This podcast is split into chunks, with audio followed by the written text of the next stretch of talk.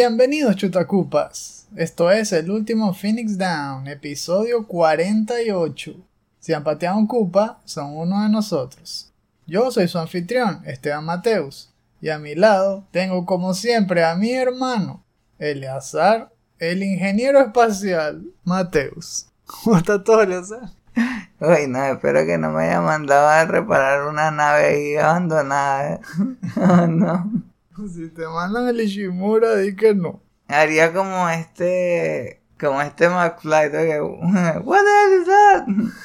Y todo mundo se voltea y cuando se regresan a ver dónde estoy, eh, no hay nadie. Bueno, estamos en otra noche calurosa de verano, grabando el nuevo programa para todos ustedes. Por cierto, este es nuestro podcast semanal cuyo estreno es un beneficio exclusivo para nuestros patrons de 2 dólares en adelante. En el caso de que no puedan apoyarnos, pueden esperar una semana y podrán encontrar este mismo episodio en nuestros portales alternativos gratuitos, entre los cuales tenemos podcast.com, Stitcher, Anchor, Breaker, Google Podcasts, Pocket Cast, Radio Public y Spotify.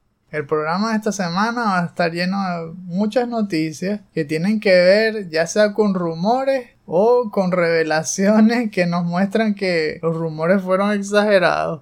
Vamos a hablar un poco sobre lo que reveló Nintendo. Vamos a hablar sobre Sony que está diciendo que va a mostrar un State of Play. Y por supuesto, vamos a conversar un rato sobre la posibilidad de que EA lance un nuevo Dead Space. Entonces vamos poniéndonos cómodos para que comience el fin de semana con todo. Y vamos a hablar sobre videojuegos.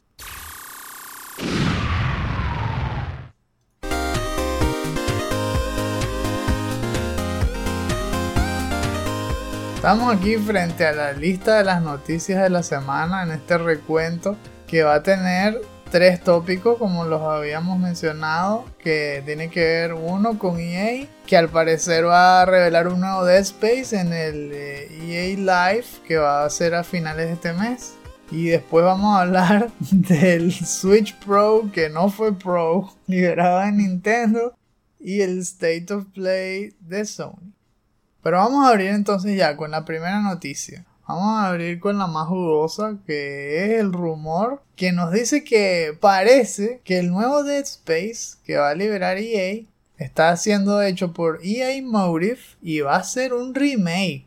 Eso lo vimos ya en varios artículos. Nosotros lo sacamos esta vez de Push Square, en donde nos cuentan que otra vez tiene que ver con algo que escribió el tipo este Jeff Grubb, que se la pasa diciendo que es un insider y que tiene puras noticias que nadie más conoce.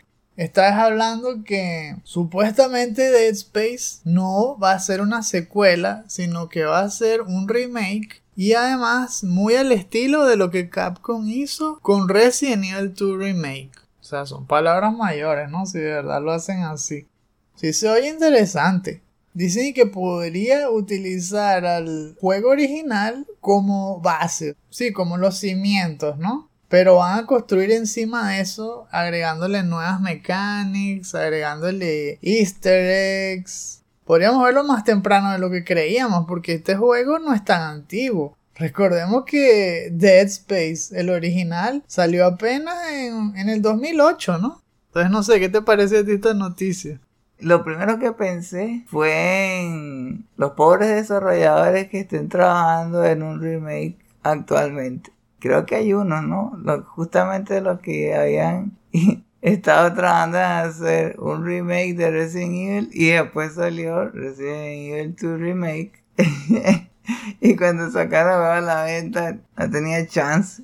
Ah, pero tú dices los tipos estos que están haciendo un juego como Dead Space, ¿no? Sí, en teoría lo habrán hecho para alimentar esa nostalgia, ¿no? Para atrapar a esas personas que están esperando un Dead Space. Ahora, si no sacan el juego antes, que deberían hacerlo antes, les va a pasar lo mismo. Van a jugar el remake y cuando jueguen el de ellos van a decir, ah, pero ya, ya, ya jugamos un Dead Space y era lo que queríamos. Entonces eso, lo que pensé es como que pobres. Pobres los que tenían ese objetivo y ahora como que se les complicó. Y es que tienen mala suerte, ¿no? Porque justamente, claro, estamos hablando del juego este que se llama Daymer 1998 que fue una especie de tributo a los clásicos de Resident Evil. Y, tardó tanto en hacerse que salió primero el remake del 2 y del 3 y luego ellos sacaron su juego y ya se veía pálido en comparación. Y ahora justamente ellos mismos anunciaron un nuevo juego que se parece mucho a Dead Space. Y viene EA y va a sacar un remake de Dead Space. bueno, pero la cosa es que esta franquicia tenía sus altibajos si la repasamos rápidamente, como dijimos, Dead Space 1 salió para PlayStation 3, PC y Xbox 360 el 13 de octubre del 2008 y fue muy bien recibido tanto por el público como por la crítica, especialmente porque había sequía justamente de juegos de survival horror. Era una especie de vacío que nadie estaba llenando y justamente salió este título casi que de la nada de un estudio que tampoco era tan conocido, que en ese caso era Visceral Games, con una propuesta refrescante, ¿no? Esto era un solo en el espacio y en las mecánicas se notaban cosas poco usuales, que había que desmembrar a los enemigos. Si le cortabas la cabeza a los enemigos, muchas veces eso los volvía más agresivos o empeoraba la pelea en vez de terminarla tenía cosas que inspiraban a ver el futuro del survival horror como algo brillante. No como algo que era del pasado, sino que tenía una nueva cara. Y por eso eventualmente le sacaron una secuela, porque fue muy exitoso, ¿no? Entonces vimos que en el 2009 empezaron a sacarle un spin-off, que fue el de Dead Space Extraction. Salió en Wii, en PlayStation 3. Eso era más como un on-rail shooter. Pero también era divertido. Se puede jugar de dos y todo. ¿Te acuerdas de ese? No, eso era bueno. Y después vino el doble combo, ¿no? El 2010-2011. 2010 fue lo chiquitico el Dead Space Ignition, que fue más bien un action puzzle game, no sé, es difícil de clasificar, porque era una mini historia que se combinaba con la película animada que sacaron, que parecía un anime también fue bueno. Y en el 2011 fue cuando salió Dead Space 2, también para PC, PlayStation 3, Xbox 360, etc. Nosotros ya hemos hablado en los clásicos, eh, me refiero a los podcasts antiguos, a Matando Fiebre, como si lo comparamos directamente con Resident Evil, decíamos que Dead Space 1 era como decir Resident Evil del 1 al 3 y que Dead Space 2 era el equivalente a Resident Evil 4 y después de eso, se, ya se pasaron, porque en Dead Space 3, que salió en el 2013, es ya decir Resident Evil 5 o 6. Porque se fueron del terror y se metieron de cabeza en la acción y perdió toda la magia del juego. La franquicia es relativamente joven, pero ya están pensando en hacer un remake. Eso es lo que a mí me extraña. En esta época donde hay tanta tendencia de resucitar franquicias a través de remakes, uno suele ver este tratamiento a las de la generación del PlayStation 1 o en tal caso PlayStation 2, como lo que hace actualmente estudios como Blue Point o como hizo Toys for Bob resucitando a Crash Bandicoot. De esa manera el impacto se ve más fuerte. Justamente viene a colación también la noticia de que Bluebird y Konami se unieron, lo que dijimos en el capítulo anterior, y que lo más seguro es que van a hacer un Silent Hill. Y el otro rumor de que ya Konami tenía un trato con otro estudio japonés para también hacer otro Silent Hill. O sea, vienen dos Silent Hill.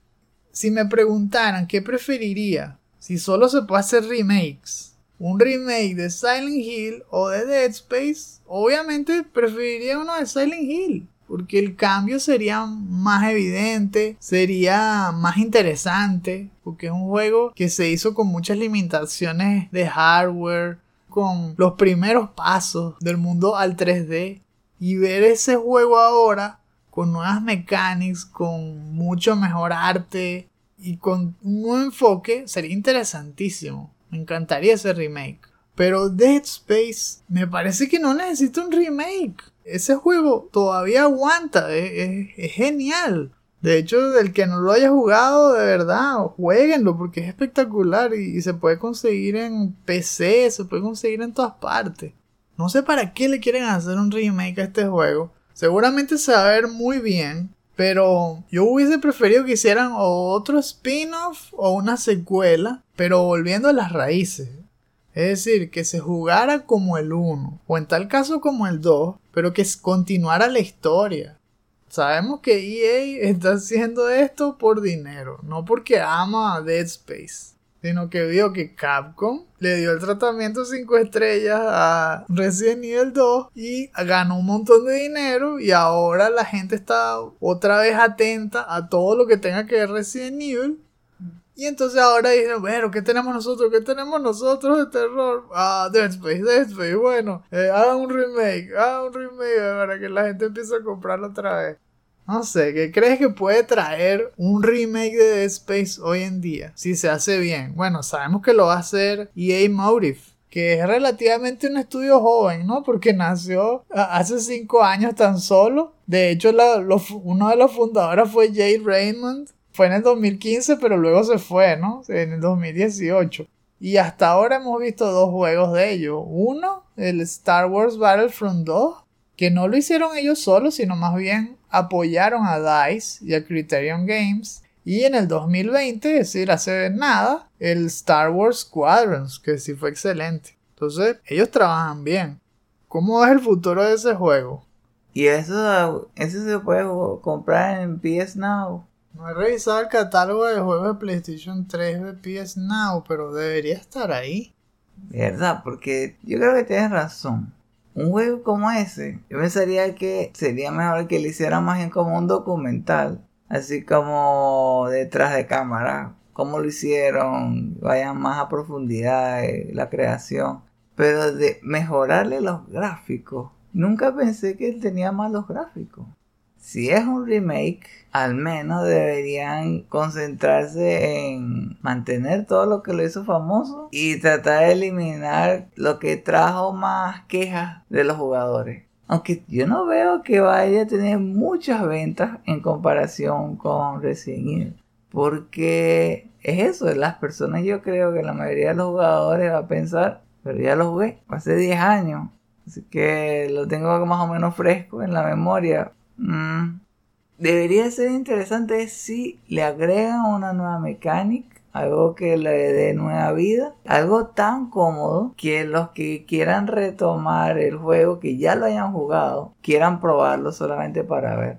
Parecido a lo que hicieron con el remake de Diablo 2, con esto del Shared Stash. Eso es un cambio gigante. Es espectacular para cualquier jugador de esa franquicia porque es lo que más frena al gameplay. Que uno esté buscando loot y empieza a ver ítems poderosos, bastante útiles para tu aventura, pero que no son de tu clase. Entonces los terminas vendiendo. Y ahora tendrías que conocer a otro jugador. Pero no todos tienen ese sentido de comunidad ni, ni conocen a tal cual la persona para hacer ese trade. Termina siendo como un cero a la izquierda. Estoy hablando de eso, una mecánica nueva que atrape incluso a los que ya hayan pasado el juego. Eso es lo que yo veo difícil, porque el juego original estaba muy bien hecho, estaba muy bien compacto y no tenía ninguna de esas fallas evidentes como las que habían en el primer PlayStation.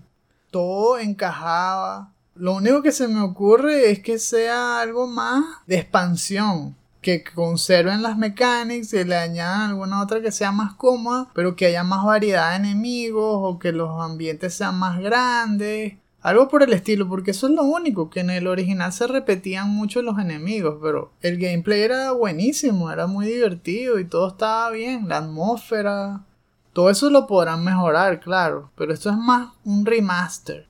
Tal vez eso era lo más, lo más inteligente, que hicieran un remaster, así estilo Bluepoint, como hicieron con Shadows de Colossus, con el 1 y el 2 al menos, y luego lanzaran la secuela. Igual es emocionante porque si lo hacen como Resident Evil 2 Remake, se va a ver espectacular.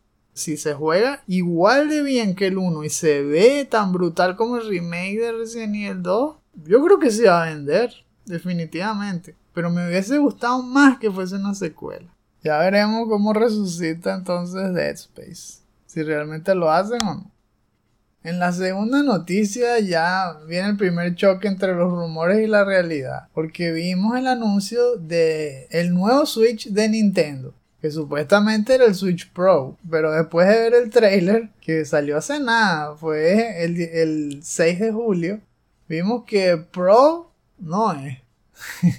Este trailer nos mostró un nuevo modelo que se ve, al menos en el trailer era un color distinto, no es como un Switch blanco, se ve muy parecido a los demás, solo que la diferencia más obvia es que la pantalla es OLED, que eso sí está en los rumores. Solo que mientras más veíamos el trailer, esperábamos que llegaran las noticias potentes, pero nunca llegaron. Queríamos que eventualmente dijera 4K en, el televisor o más RAM o, algo así y que demostraran que los juegos corrían mejor y más rápido. Pero realmente fueron muchos más cambios cosméticos que realmente cambios en el hardware o, o en el desempeño de la nueva consola cuando termina solamente la lista dice que es con la pantalla OLED que tiene una stand de esa de la que se le sale por, por la parte de atrás para, para pararlo y que ahora es más flexible que el dock incluye ahora un puerto para Ethernet LAN y que tiene más memoria. Eso es todo. Todo lo demás es igual al original. Y para más colmo es más caro. Ahora cuesta 350 dólares en vez de los 300 50 dólares más solo por esas tres cosas.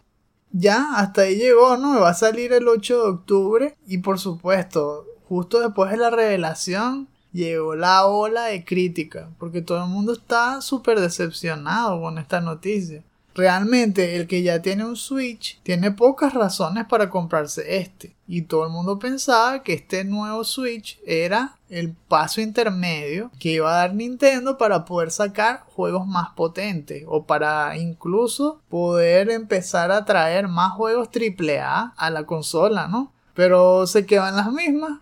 Es como tener una computadora súper antigua de hace 5 años con una tarjeta gráfica súper vieja y comprarte otro monitor que es mejor que el que, tiene y decir que, ya por eso tu computadora es mejor y que no, viejo, sigue corriendo los mismos juegos igual de mal.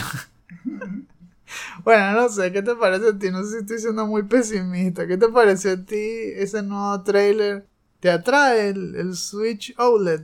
Sí me gustó el diseño. El color blanco creo que fue buena decisión. Se vería bien así en el, en el cuarto, en, en el dock. Lo veo más moderno.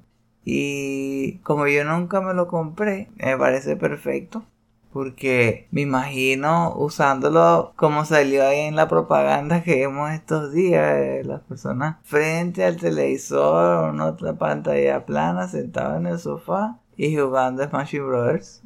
También depende de qué tanto lo vayas a usar afuera, porque la resolución que en el televisor es la misma. O sea, se va a ver igual de bien si lo juegas en el dock en tu televisor, si te compras el clásico o este.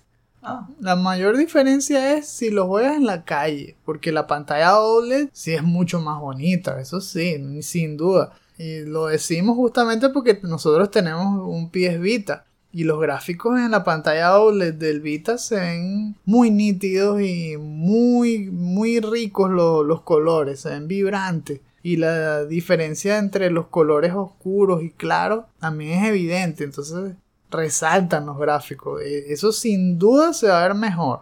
Pero el juego es el mismo. Y como te digo, en el televisor también. Entonces por eso los cambios no se ven tan potentes. Porque fíjate, la memoria interna del Switch normal es de 32 GB.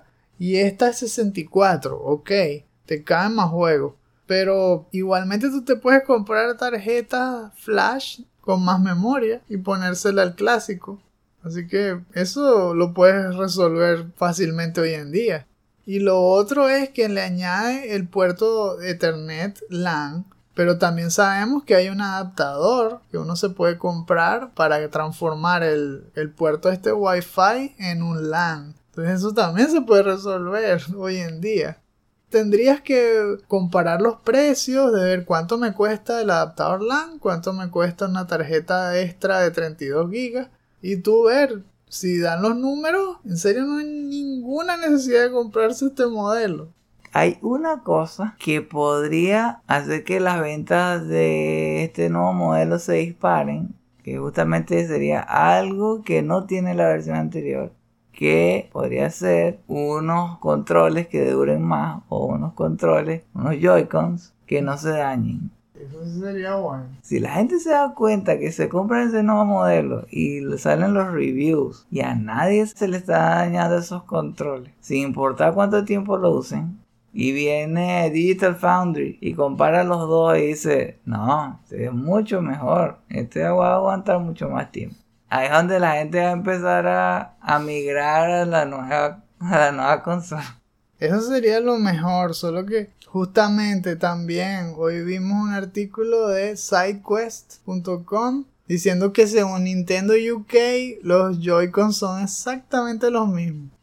No les cambiaron nada. O sea que es muy probable que esos también tengan drift. Y la cuestión es que todo esto pareciese haberse originado por nuevamente la pandemia y por la escasez de los chips de los superconductores. Parece que Nintendo sí quería hacer realmente el Switch Pro, pero como no le dieron los números y se van a quedar sin nada para esta Navidad, decidieron hacer esto. Decidieron, bueno, vamos a agarrar lo que ya tenemos. Como si podemos comprar las pantallas OLED, le metemos eso, le agregamos el LAN y ese es el nuevo Switch para Navidad nada, no quisieron invertir ni un centavo más, vale, al menos en eso que tú dices. Si hubiese tenido los Joy-Cons mejorados, ahí sí me voy de una y me compro eso. Pero hasta ahora eh, hay que seguir viendo a ver qué, qué tan valiosa es comprársela. Y depende mucho de eso. ¿La vas a usar afuera o la vas a usar en casa? Si la vas a usar en casa, pareciera que no vale tanto la pena. Si te gusta más llevar la diversión a la calle, entonces puedes ahorrar y esos extra 50 y comprarte la OLED. Aunque si no tienes miedo de ahorrar 50, vuelve a pensar esto. Cuesta 350, pero si ahorras 50 más que eso, ya te puedes comprar un PlayStation 5 Digital Edition.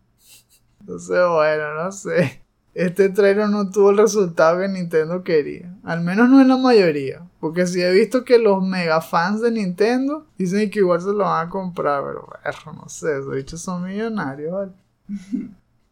Cerrando aquí entonces el trío de noticias, tenemos que Sony por fin anunció el nuevo State of Play. Después de que todo el mundo se estaba comiendo las uñas y, refrescando Twitter cada 3 segundos, porque los rumores decían que el 8 de julio iba a haber un nuevo showcase, que iba a haber algo potente, pero PlayStation no decía nada.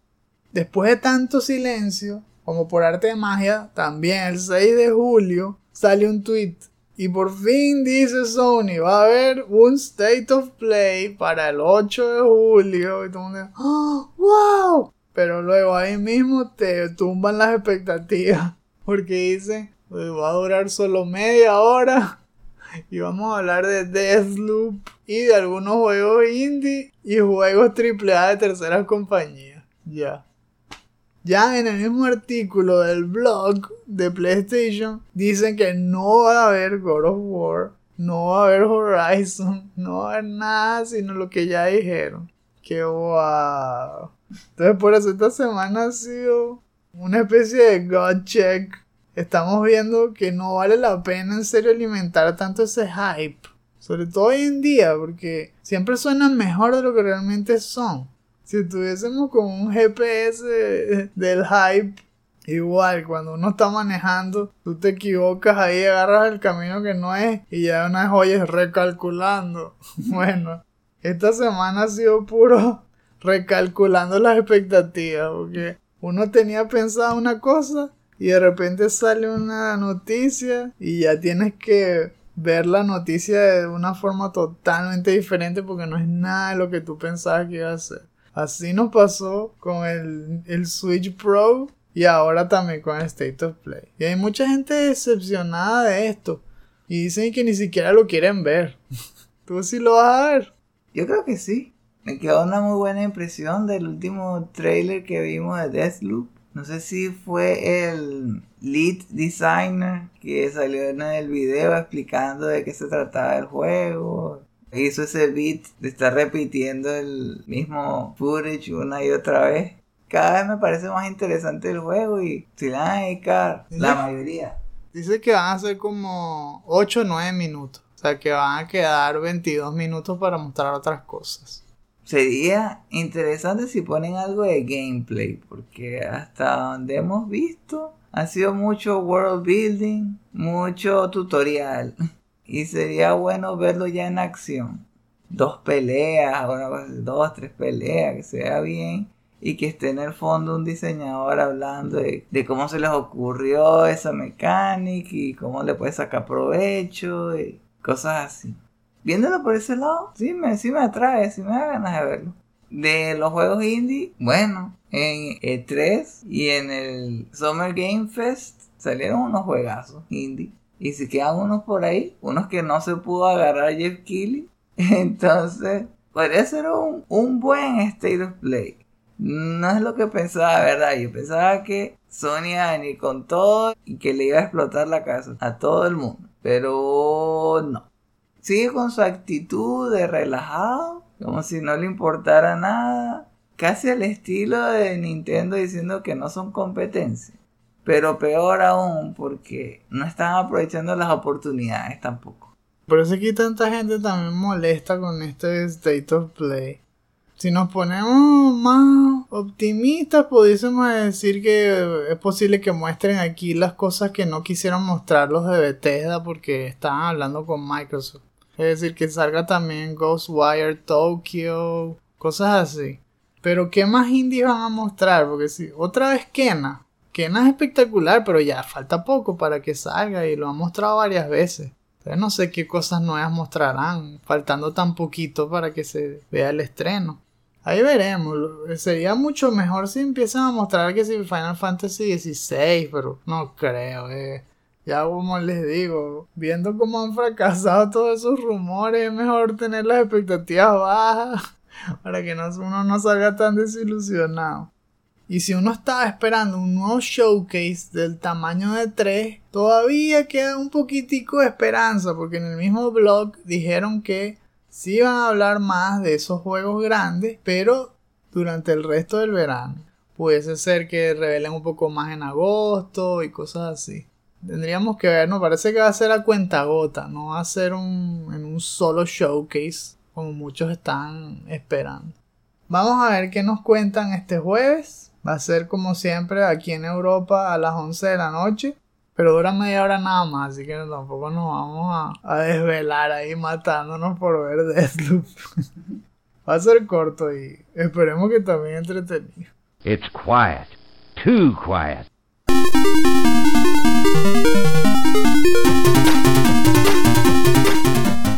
Terminamos el recuento y entonces es hora de conversar sobre lo que estamos jugando. En la lista tengo como siempre Horizon Zero Dawn, que ya hemos estado explorando poco a poco en estas últimas tres semanas. Esta vez voy a contar un poco sobre la AI del juego. La AI es algo que es muy importante en este tipo de juegos open world porque te ayuda a, meterte ¿no? dentro de la historia. Sirve mucho para la inmersión. Sobre todo cuando se supone que estás interactuando con un ecosistema. Y entonces aquí vemos que hay elementos de combate y también de stealth. Y todo eso tiene que ver con el comportamiento de los enemigos, tanto humanos como los mecánicos y vemos que tienen ciclos de comportamiento. Por ejemplo, cuando ellos no te están viendo, siguen un camino por el cual ellos patrullan. Que por cierto, cuando los escaneas con el aparatico que tienes, que es como un Bluetooth, que se llama Focus, que es el que te deja ver los hologramas y todo eso, puedes realmente ver el camino que ellos siguen y, saber cómo esquivarlos y todo, ¿no? Y puedes hacerlo con todos y cada uno de los enemigos que tengas a la vista. Pero especialmente si son mecánicos. Los humanos hasta ahora creo que no. Solamente los puedo marcar. Así como en Metal Gear Solid 5. Le pone una flechita ahí para saber dónde están. Más nada. A veces los, enemigos se comportan realmente como unos animales. Pero otras veces hacen cosas demasiado inteligentes que parece que se salieran de, de las casillas de lo que uno estuviera esperando. Hay muchos tipos de, de, especies. Hay unos que se parecen que si caballos, que son los que ellos llaman que striders. Son como potros salvajes que corren y si están en conjunto, o a veces incluso cuando están solos, de hecho, si están todos picados, vienen hacia ti a caerte a patadas, a atropellarte, cosas así, ¿no? Igual que hay unos que parecen como pumas, que se llaman que scrappers. Hay otros que parecen carneros, se llaman chargers, que tienen unos cachos así gigantes. Hay otros que escupen fuego de lejos, cosas así. No, hay mucha variedad, mucha variedad. Pero tú también tienes mucha variedad de armas para enfrentarte a ellos. Bueno, una cosa curiosa que vi, por ejemplo, es que tú tienes un arma que dispara una cuerda electrificada que tú clavas en el piso. Tú clavas dos estacas. Clavas los dos extremos, pues. Entonces tienes la, la posibilidad de calcular qué tan larga es la cuerda trampa y todo eso. La cuestión es que los animales no, no, no quieren correr hacia eso. Como si ya supieran. Sobre todo cuando lo utilicé contra unos que parecían unos pumas, que son estos mismos, los scrappers. Fue increíble porque parecía que hubiese puesto ahí un repelente. porque llegué justamente a una misión donde uno tenía que caminar por un, estrecho entre dos montañas donde hay un camino. Y entonces en ese camino hay un montón de scrappers. Había como cinco. Y por supuesto que si yo entraba así me iba a masacrar. Puse la trampa y le hice agro a uno de ellos y lo, empecé a picar, le empecé a pegar de lejos con el arco y flecha. Pues el bicho viene corriendo hasta mí y yo me pongo detrás de la cuerda y no corrió nunca, nunca trató de atacarme. Cuando lo normal es que cuando no hay cuerda, siempre te brincan, vienen corriendo directo hacia ti a pegarte así con zarpazo. Y no fue solo ese, sino todos. Los cinco scrappers venían hacia mí y se quedaban ahí. Podía incluso empezar a pegarle flechazos y flechazos y flechazos y destruirlos unos a otros. Y lo que hacían era huir. Me pareció súper extraño que ellos supieran que eso era una trampa y que no podían correr por ahí. Igualmente me ha pasado que cuando trato de cazarlos de lejos, me subo en una colina bien alta y empiezo a destruirlos de lejos todos los animales también saben como que no, allá arriba debe estar Aloy disparándome de lejos, así que no me voy a acercar a ella. Y todos se van, se empiezan a alejar, pero bien, bien lejos hasta que se ven chiquiticos. Y yo tengo que empezar a bajar la colina o otra vez acercarme para que eventualmente se vuelvan a picar. Y que, pero ¿por qué? No se supone que son salvajes.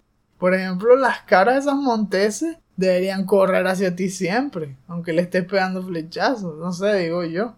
Se supone que cada uno tiene un comportamiento diferente. Y así lo he notado en algunas otras cosas que me han parecido extrañas. Los animales que uno caza también a veces se vuelven demasiado inteligentes. Como si olieran en uno que uno ha, ha estado cazando. Y que, ¿qué es eso? O sea, ¿cómo lo vas a saber? Tú matas, qué sé yo, un pavo en una región del mapa y si matas varios seguidos, cuando vas caminando bien lejos en otra sección, todos los animales huyen de ti como si fuese la parca, así como las ratas que huyen de un barco, así, tú vas nada más caminando y ves como todos los animales huyen de ti. ¡No! ¡Déjalo! Ves a los mapaches, los pavos, los jabalíes, todos corriendo, pero como como alma que lleva el diablo. Y que, wow, pero ¿cómo sabe? Yo puedo cazarlo si no estoy haciendo ruido, no estoy corriendo ni nada. Nada más te huelen y se van corriendo. Son cosas así curiosas. Pero sí, igual es interesantísimo descubrir cada vez una nueva especie, ver cómo se comportan. Cada uno tiene sus patrones. Hay unos que usan más tecnologías que otros. La otra vez vi como unos cangrejos gigantes que se forman un escudo de energía. Uno que, ¿qué pasa? Es súper interesante eso, porque no solo descubres mundo, sino que siempre descubres animales nuevos. Hay un montón de cosas de que ver y que aprender y tengo bastante que contarles y serán los siguientes episodios. Por mi lado, el juego que estuve probando fue uno hecho por mí. Concha. Seguí el consejo de Jonathan Blow y pensé, ¿qué tal si le agrego nuevas mecánicas a un juego basándome en los primeros días en el desarrollo? Que, que el juego me diga qué le voy agregando, ¿no? Y no fue lo que esperaba. Hay un juego que ya había empezado a hacer hace tiempo en Love 2D.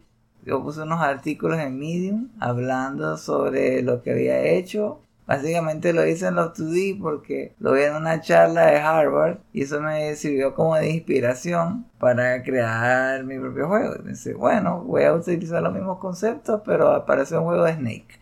Es un juego que bauticé como Snake Love 2D. La idea era agregarle una mecánica de una bomba. Es una bomba que tienes que agarrar antes de tiempo y ponerla estratégicamente en una pared para desbloquear el camino y agarrar la fruta que tienes que agarrar para pasar la etapa.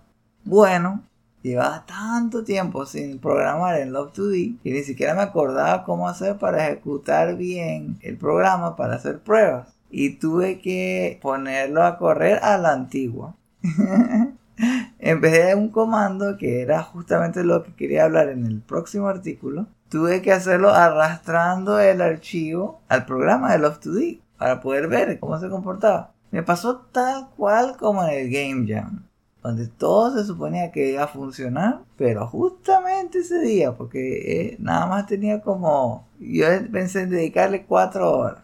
Y en todo ese tiempo no respondió como yo quería. No llegué a implementar la bomba, es que no me dio tiempo. Eh, recalculando. ¿Verdad? Es lo mismo, ¿verdad?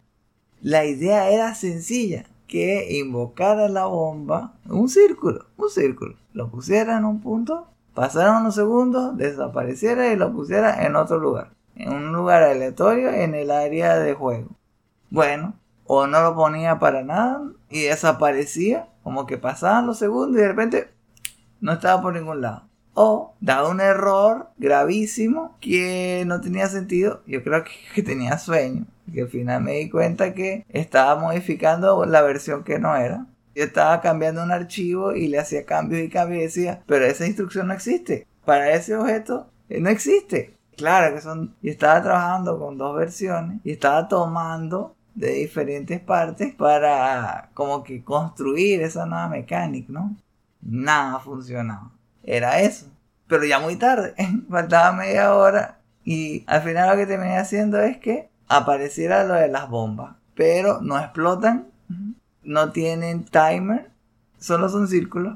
Y la serpiente no puede interactuar con ellos. Todavía me falta bastante. Pero al menos comencé. Y como todo Game Jam, muchos valores arcodeados, como le dicen, como que no se suponía que tenían que venir de ahí, pero los coloqué. Yo sabía que se suponía que el valor tenía que ser tal acá y tal acá. Entonces puse el número. En vez de tener que venir de otra parte, puse el valor que se suponía que tenía que tener. Después voy a ver por qué es que no funcionó. Pero así es como voy a trabajar para que más adelante, después de que vea que funcione, eh, voy a hacer como dicen lo del refactoring. Hacer que todo funcione y que tenga sentido y que cumpla con los principios de esto de orientado a objetos. Pero por ahora voy a trabajar así y espero que la próxima semana lo tenga listo. Vamos a tener que cambiar el nombre al segmento también. No es, ya no es solo lo que estamos jugando, sino lo que estamos creando. el Eleazar está subiendo de nivel.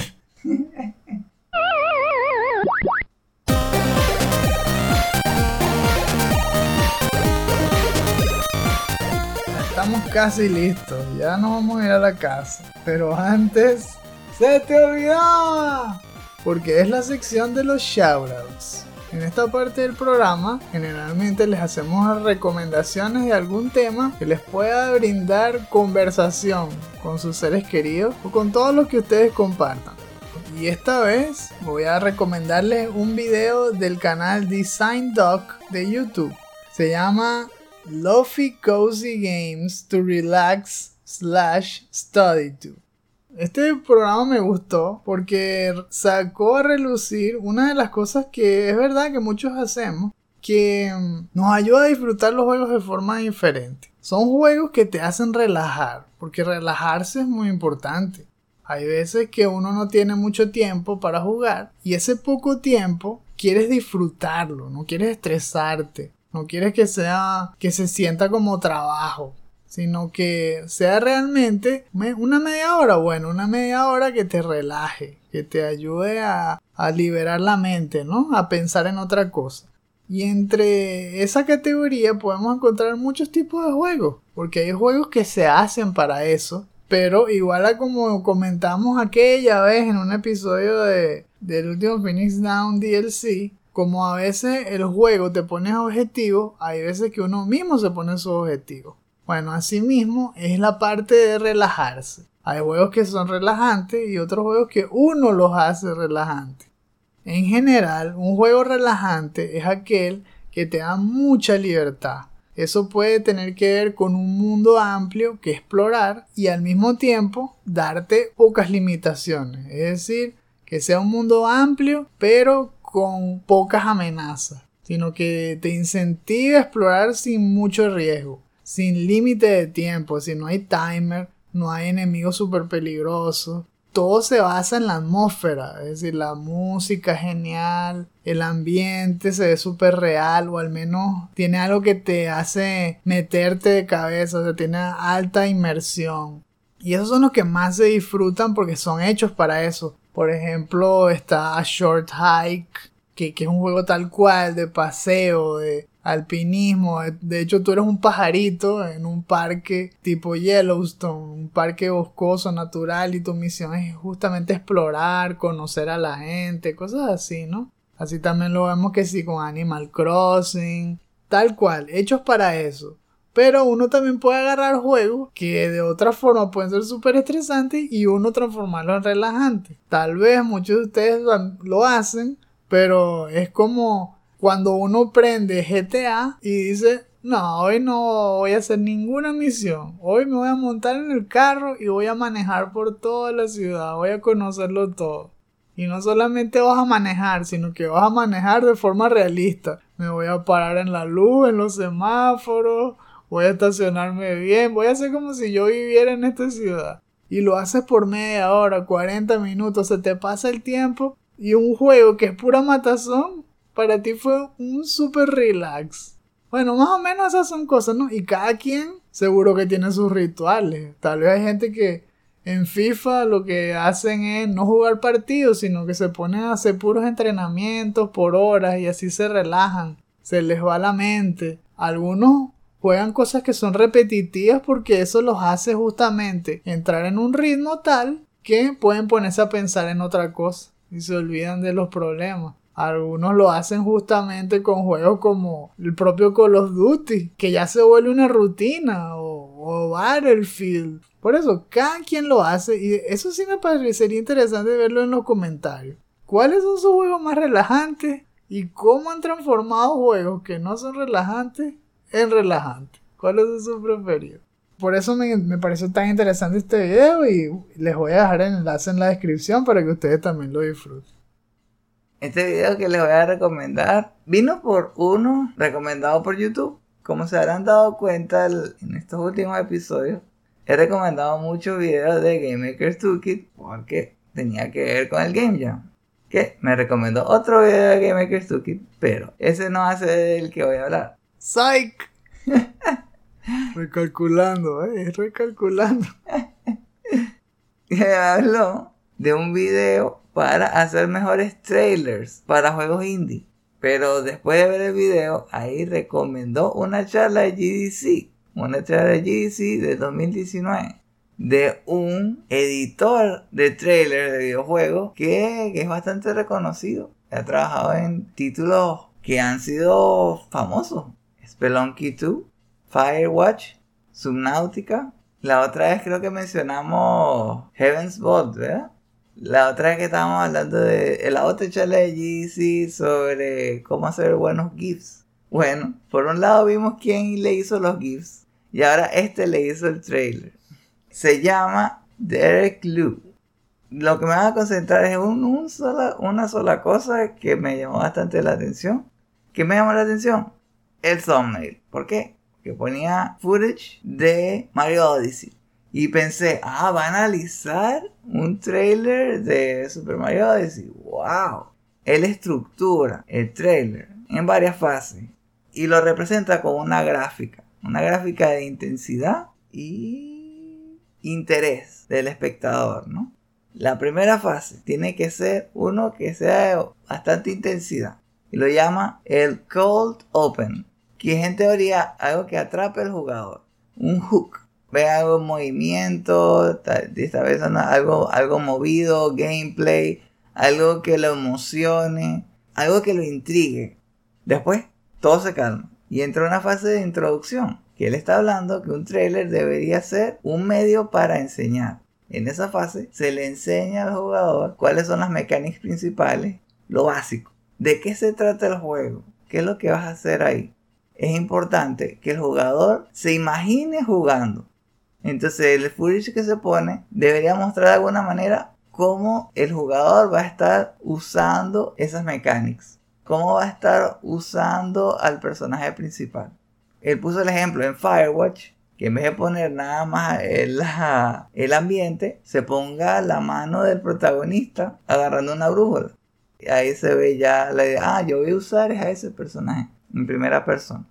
Después que viene la introducción, viene una escalation. Y el escalation es justamente una fase donde se empieza a ver cómo se le empieza a dar la vuelta a las mecánicas y se empieza a ver cómo el gameplay va variando dependiendo de cómo son afectadas esas mecánicas. Hablando de este de, de Super Mario Odyssey, el Cold Open Mario corriendo por la etapa, usando a, Capi sin usar su poder principal, solamente yendo por el mundo. Se va viendo que son diferentes mundos, que se muestre variedad. Después, en la parte de la introducción, bueno, lo mostró así como con, con ganas, ¿no? Con, con ese cinematic, este Mario lanzando de la gorra a la rana. Y se ve como él se teletransporta a la gorra a través de una dimensión, algo así y como que lo posee, ¿no? Y después el escalation es ver que no solamente puedes poseer a un sapo, sino también un bullet bill. Y después dice, ah, no, no solamente bullet bill, las, las pelotas de fuego también, que wow, en serio. Y cada vez son cosas más diferentes, ¿no? Esa es la parte del escalation, eso es a lo que me refiero. Que el jugador empieza a pensar, y entonces significa que voy a hacer esto también que empiece a volar la imaginación. Después llega el clímax, que es donde muestra en teoría lo más emocionante que puede pasar en el juego, pero se corta media para que el jugador quede con ganas, ¿no? Y por último está el button, dice así, button. Me imagino que es como la guinda en el pastel, que es un treat, algo que le termine dando una buena impresión al jugador algo extra que le dé, que lo haga ver como en buena luz. Como por ejemplo en el trailer de, Mario Odyssey es que uno podía poseer hasta un T-Rex. Oh yeah. Eso fue genial. Y eso es más o menos lo que les quería decir. Me pareció bastante importante.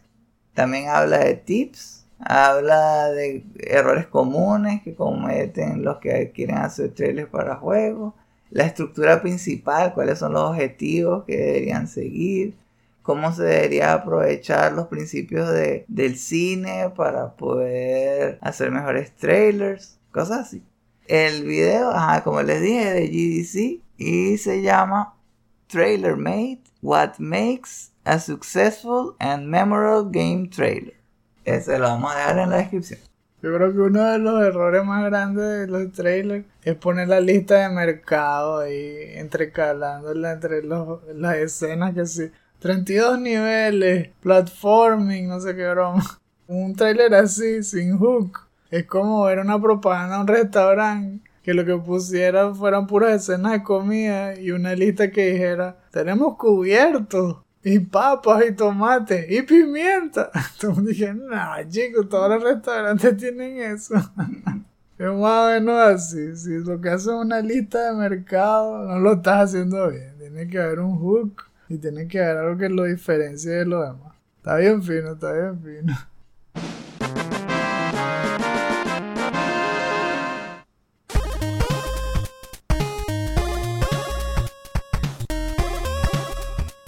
Es hora de terminar este episodio. Recuerden que este podcast es un estreno exclusivo para nuestros Patreons de 2 dólares en adelante. Para escuchar cada episodio al momento de su estreno, considera convertirte en uno de nuestros Patreons. Si llegaron hasta aquí, gracias por habernos acompañado. Si quieren más contenido como este, incluyendo artículos y reseñas, no olviden visitar nuestra página chutacuba.com, así como nuestras cuentas de Twitter, Instagram y Facebook, donde verán noticias sobre juegos desde India AAA promociones de nuestros productos y clips de nuestros programas. Dejen sus comentarios en la sección inferior. Nos gustaría saber qué piensan de este remake de Dead Space. ¿Piensan que le va a dar tantas ganancias a EA como ellos piensan?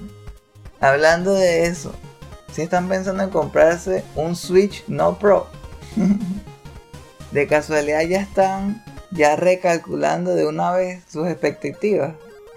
Yo sé que yo lo estoy haciendo ya. y estoy pensando en, van a hacer una versión de Stereo Play bien sencilla. Seguramente ya la vieron, están en el futuro. Ah, ve, es verdad, es verdad. Fue tan mala como todos pensaban. si hay alguna parte de ese Stereo Play que les llamó la atención, los invitamos a que escriban nada más el juego que más les gustó de ese Stereo Play. Si un juego se menciona suficiente, pueden asegurar que lo vamos a mencionar en el próximo episodio. Si se suscriben al nivel de plata, sus comentarios podrán ser incluidos en los futuros episodios del último Phoenix Down.